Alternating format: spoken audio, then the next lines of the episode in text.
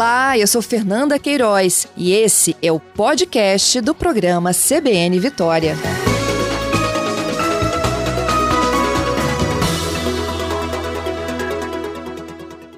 Anderson, bom dia. Contarato, bom dia. Bom dia, Fernanda. Bom dia, senador Fabiano Contarato. Prazer estar com vocês aí. E um bom dia a todos os ouvintes da CBN. Bom dia, Fernanda mais uma vez, é uma grande satisfação estar aqui podendo contribuir ao Anderson, meu colega, e todos os ouvintes da CBN. Espero contribuir com humildade naquilo que for possível.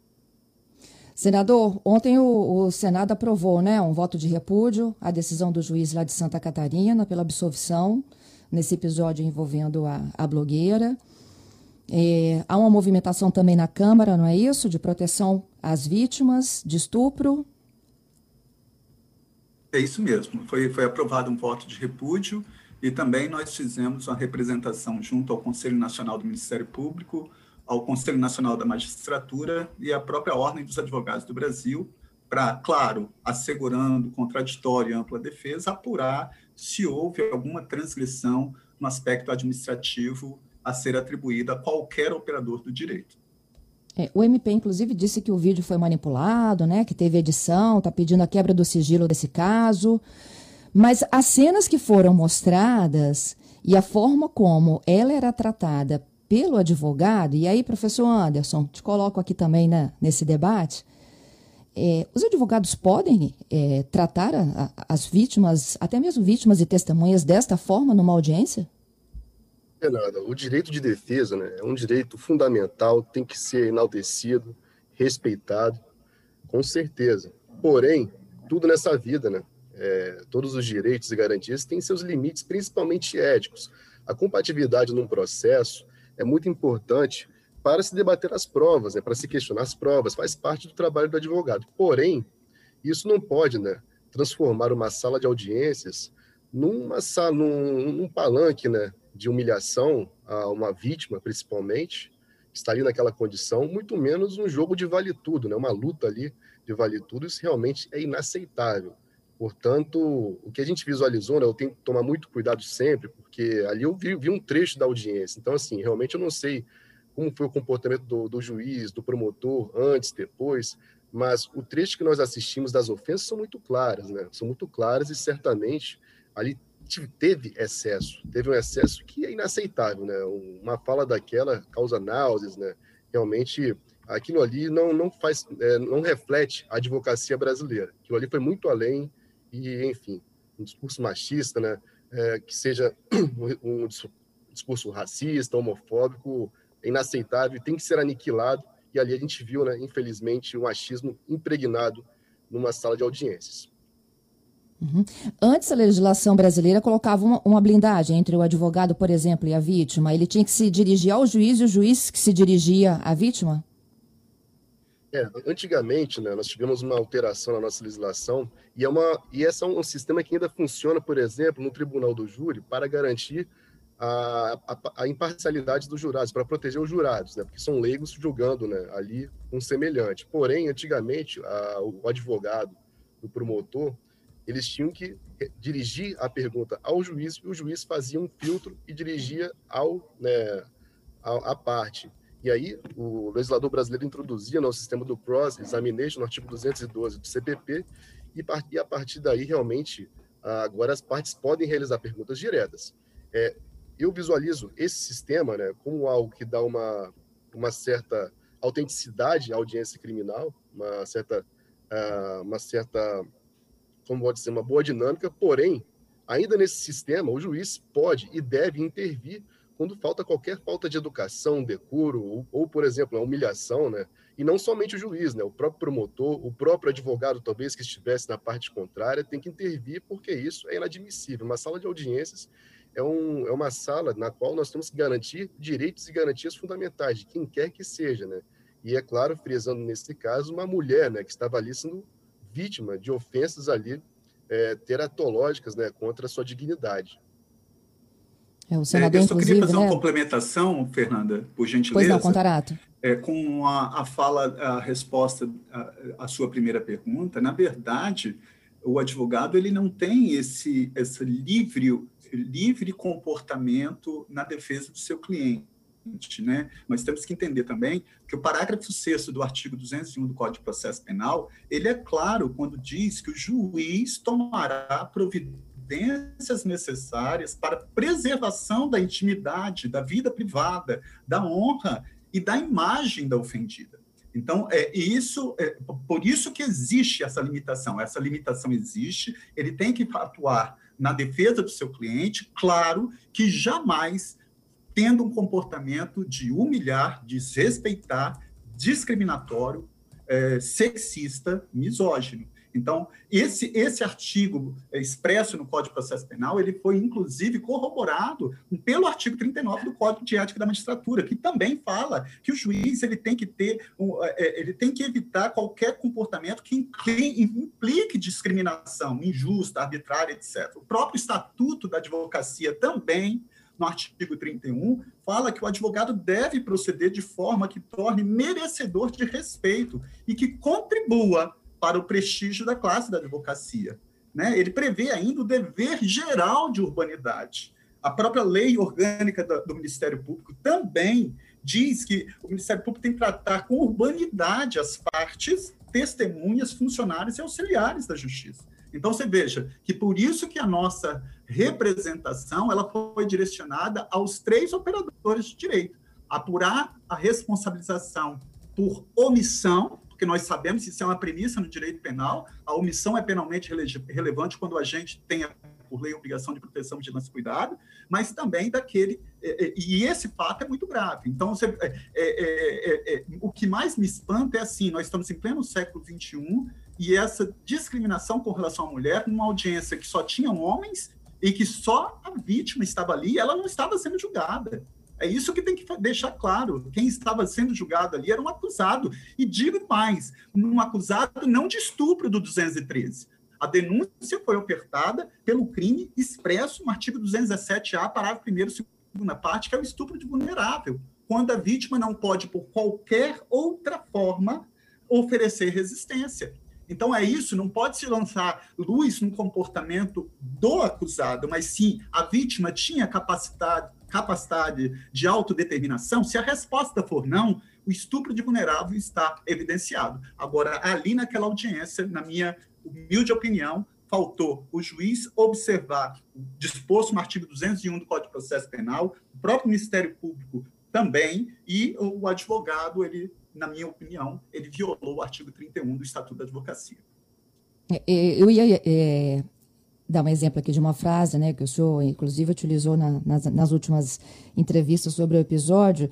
É, e aí eu fecho, então, agora com a tua própria frase, Contarato, que você falou que não somente né, o réu foi absolvido, como todas as mulheres saíram condenadas desse episódio. É isso mesmo, eu não tenho dúvida. Nós estamos vivendo num momento de, de, um fundamentalismo, num momento de um preconceito, de um momento sexista. Você falar que homens e mulheres são iguais em direitos e obrigações, isso está longe de ser realidade, só está no texto constitucional. É, as mulheres são 52% da população. Dos três poderes, o único que nunca foi presidido por uma mulher foi o legislativo. A Assembleia Legislativa, por exemplo, do Mato Grosso do Sul, todos os deputados são homens. Então, essa desigualdade ela é muito patente. E quando quando nós vamos verificar que o poder o sistema judiciário, ele deve ser um local de acolhimento das vítimas. Isso tem que ser muito claro. O sistema judicial tem que ser um local de acolhimento das vítimas e punição dos criminosos quando caracterizado pelas provas objetivas e subjetivas que ele praticou qualquer fato típico e antijurídico e tem a culpabilidade como pressuposto de aplicação da pena. Professor Anderson? Perdemos o contato com o professor Anderson? Não, estamos aqui. Ei, quer comentar? Oi. Sim, né? Porque, veja só, o, o comportamento né, do advogado nessa audiência é, foi completamente desnecessário, porque nós tivemos acesso né, pelas, pela, com veículos de comunicação, né, WhatsApp, da, da, da sentença ainda aqui né, em, em segredo de justiça e da manifestação do Ministério Público, né? É, em primeiro lugar, nenhum dos dois falaram em estupro culposo. Né? Isso aí realmente eu né, basta jogar um Ctrl F ali na, na, na, sentença que nada disso foi feito, foram decisões Né? Técnicas não posso dizer se foram corretas com base nos autos, porque não tive acesso, mas em momento algum, a gente tem que ser muito justo né, com, com os atores judiciais, é, nenhum deles falou em estupro culposo. Porém, né, é, na análise desse caso, foi completamente desnecessária essa atuação do advogado, muito bem comentado aí pelo senador Fabiano Contarato. É, isso, isso não existe, por quê? O julgamento foi técnico, feito por eles. Né? Se foi correto ou não, realmente não posso dizer, né? se foi com base nas provas ou não.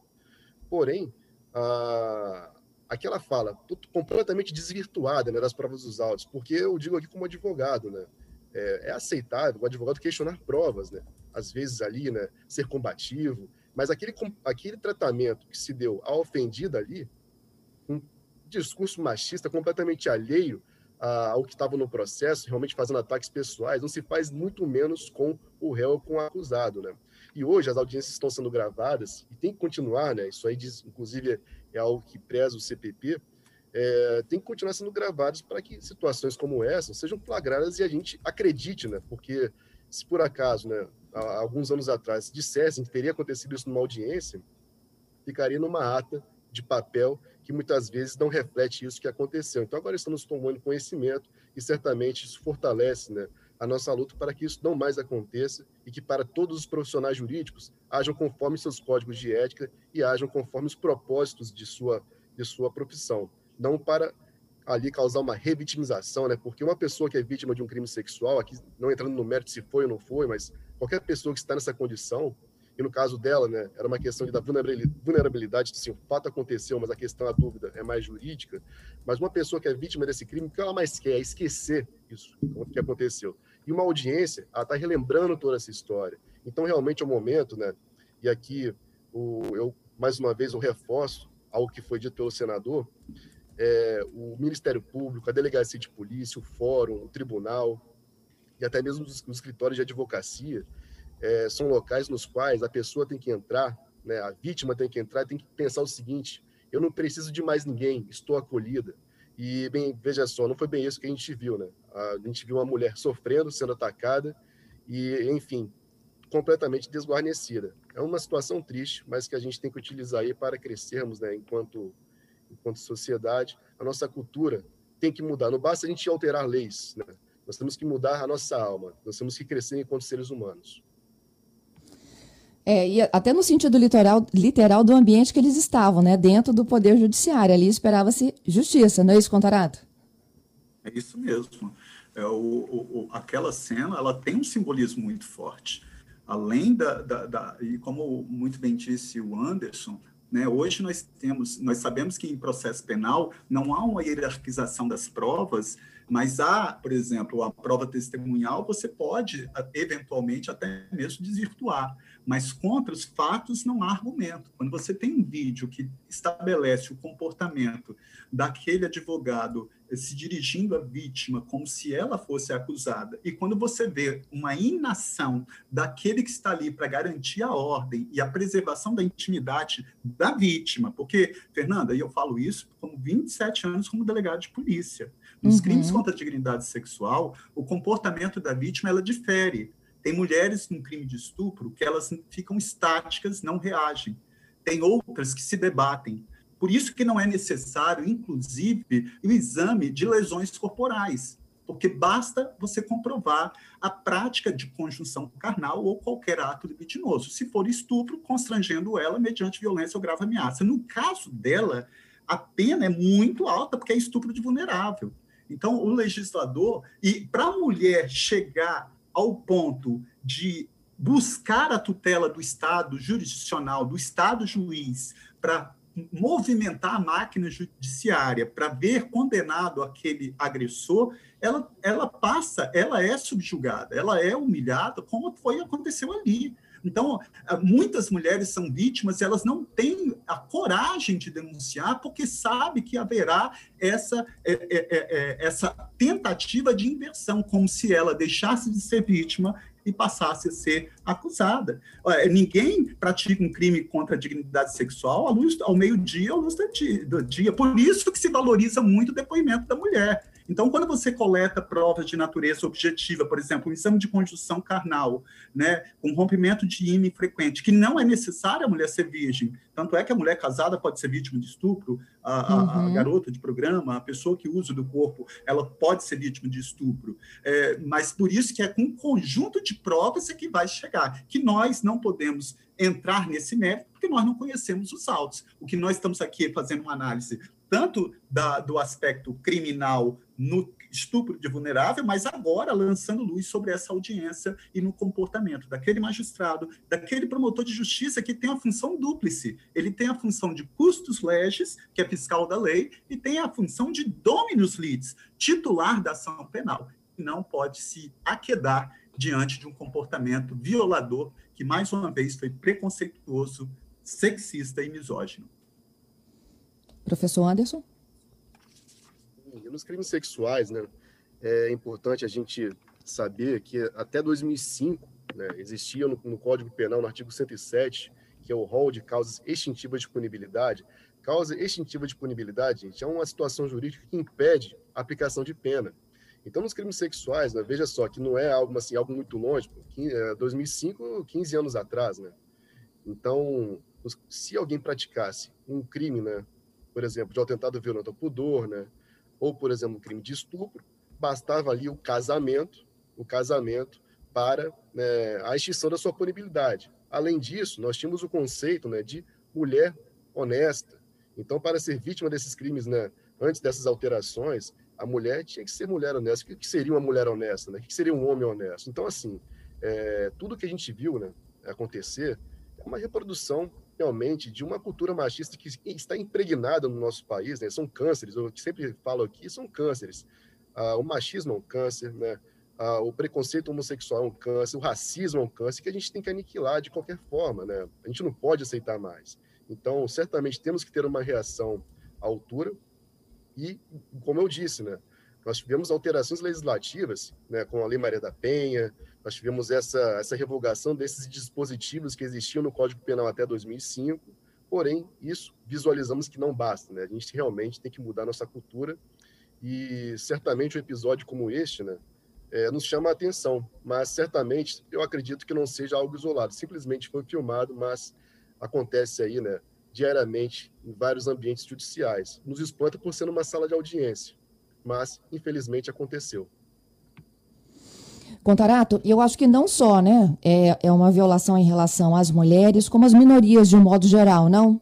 Não só as mulheres que passam por constrangimentos assim. É, não, infelizmente, não. Você está coberto de razão, Fernanda. Eu, eu costumo falar que eu fui utilizado pelo Estado para agir de forma contundente por 27 anos contra pobres, afrodescendentes e semi-analfabetos. Nesse caso da Mariana, é uma moça branca, de classe média, provavelmente, Agora, se coloque, imagina, faz um, um, um trabalho de mentalização invertido, colocando ali uma mulher negra, pobre, que aí nós vamos ver efetivamente. Você não vê, com todo respeito à polícia, dando busca pessoal em jovens em bairros nobres, mas você vê fazendo isso dioturnamente nos bairros carentes, como se o pré-requisito para ser criminoso fosse ser pobre. Infelizmente, o Estado criminaliza a pobreza.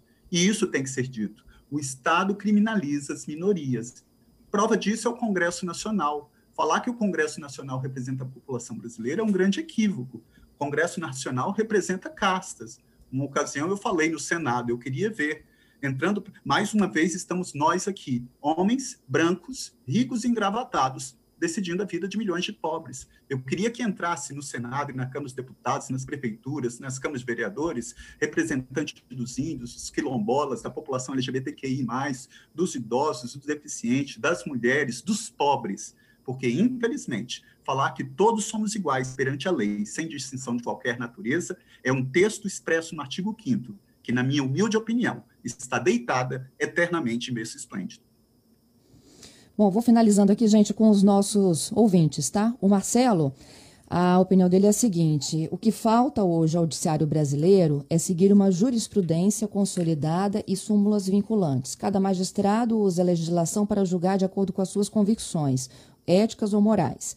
Apesar de sentenças Uh, esdrúxulas, eles também não são penalizados. Há necessidade de um controle externo maior. Querem opinar? Fabiano? Eu, eu, entendo, se me permite, se me permite, professor Anderson, eu entendo que isso não tem como você objetivar um comportamento subjetivo. Uhum. Cada caso é um caso, principalmente num crime contra a dignidade sexual. Você tem que saber mensurar, por exemplo, o valor de um depoimento. Eu, por exemplo, quando eu estava diante de um crime contra a dignidade sexual de uma criança, eu tinha muita cautela. Eu tirava meu paletó, minha gravata, eu trazia uma policial feminina. Por quê? Porque você tem que saber qual o, o liame, a, a linha tênue entre a fantasia e a realidade. Então, você é necessário, através do due process of law, ou seja, devido processo legal, que ache-se contraditório em ampla defesa, porque o direito penal ele não é objetivo, ele é subjetivo cada caso deve ser analisado. Por isso que existe o duplo grau de jurisdição. Essa sentença foi uma sentença penal absolutória. Claro que não reconheço seu estupro culposo, porque não existe essa figura típica, porque só existe crime culposo se expressa é, é, expressamente no código, como não existe. Talvez a, os meios de comunicação utilizaram isso, levando em consideração o, o, depoimento do acusado, que teria dito que não, não sabia se ela queria ou não, para configurar, quem sabe, um erro de tipo, que exclui o dolo, mas permite a punição por crime culposo se previsto em lei. Como não permite, não é possível mas eu não, não acho que essa coisa de súmula vinculante em caso subjetivo, onde você está cerceando a liberdade, seja o melhor caminho. Cada caso é um caso, cada caso de estupro é um caso, cada caso de estupro de vulnerável é um caso, cada caso de, de um roubo qualificado pelo resultado morte é um caso. Então você não pode é, objetivar um comportamento subjetivo. O Fábio, ele participa com a seguinte observação: é, o episódio que foi divulgado parecia uma inquisição e não um julgamento em pleno século XXI. Ainda que o acusado fosse absolvido, nada justificaria a forma como tudo foi conduzido. Professor Anderson? Exatamente, com é, essa forma de comportamento, e aí né, eu tenho que também abrir para todos os lados. Não se faz sequer com alguém que esteja sendo acusado. E é algo muito comum nas audiências criminais brasileiras, esse ambiente hostil, né? Que a gente visualizou. É, realmente basta a gente conversar né, com advogados, com promotores, realmente sempre é um ambiente hostil, mas isso é desnecessário. E aproveitando aqui, pegando a fala do senador, nós sempre temos que ter o trabalho né, de compaixão com nossos pares, né?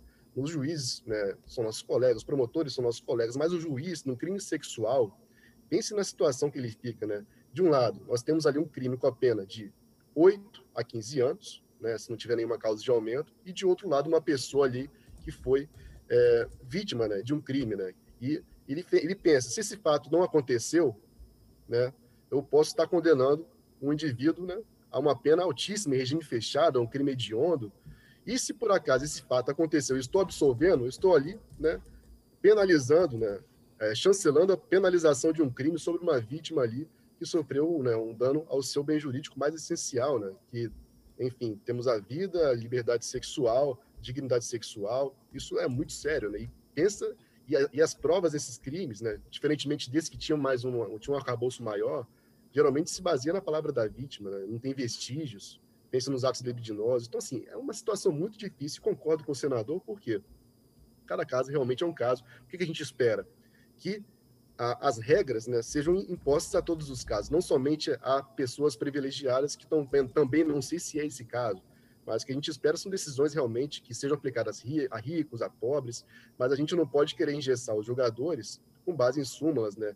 Enfim, porque realmente cada caso é um caso e certamente nesse caso foi utilizado o quê? O, o, o magistrado não falou em estupro culposo, ele falou em ausência de provas para comprovar ali o estado de vulnerabilidade da vítima e a ciência inequívoca do acusado de que aquilo, né, que ela estaria naquela condição. Esse foi o fundamento do magistrado. E o promotor, e talvez esse foi o ponto que causou confusão né, na, na mídia, porque o promotor utilizou o instituto do erro de tipo vencível, né, que você tem uma falsa percepção da realidade, no caso, seria o indivíduo no momento do crime teria uma falsa percepção de que ela estaria ali no estado de vulnerabilidade. E o que ele simplesmente falou o seguinte: o erro de tipo vencível, ele permite a punição quando o crime for culposo. Como não, existe estupro culposo, o fato é atípico, né? não tem previsão legal. Foi simplesmente isso. Acho que isso causou confusão. Finalizando, Contarato? Eu quero, assim, é, com toda agradecer a oportunidade, Fernanda, e a paciência dos ouvintes, ao professor Anderson, a minha admiração, e concordo com suas colocações em gênero e grau. Acho que nós temos que estar atentos com relação a isso. Mas eu queria, Fernanda, e aí é como não como não como senador, mas como ser humano, como cidadão, mas acima de tudo como homem. Eu me envergonho desse fato que foi veiculado na imprensa. Eu não tenho legit... eu não tenho procuração de nenhum dos meus colegas senadores e nem toda a população brasileira, nem de todos os homens, mas eu queria pedir perdão a todas as mulheres, porque eu não tenho dúvida que nesse caso não só ocorreu a absolvição desse acusado, mas houve a condenação de todas as mulheres. E isso nós não podemos nos calar e nós não vamos admitir esse tipo de comportamento. Te agradeço, Contarato, pela participação. Professor Anderson, muito obrigada também, viu? Participarem conosco aqui dessa conversa nessa manhã aqui no CBN Vitória.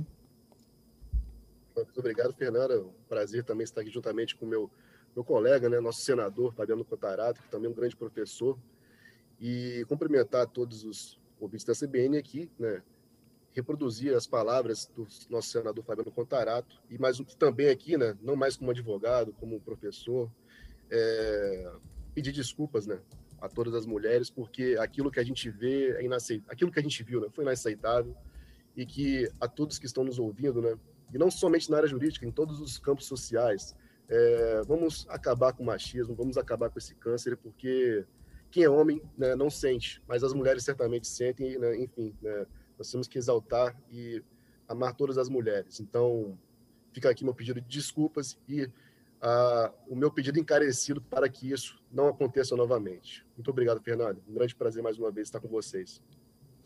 Bom dia para vocês.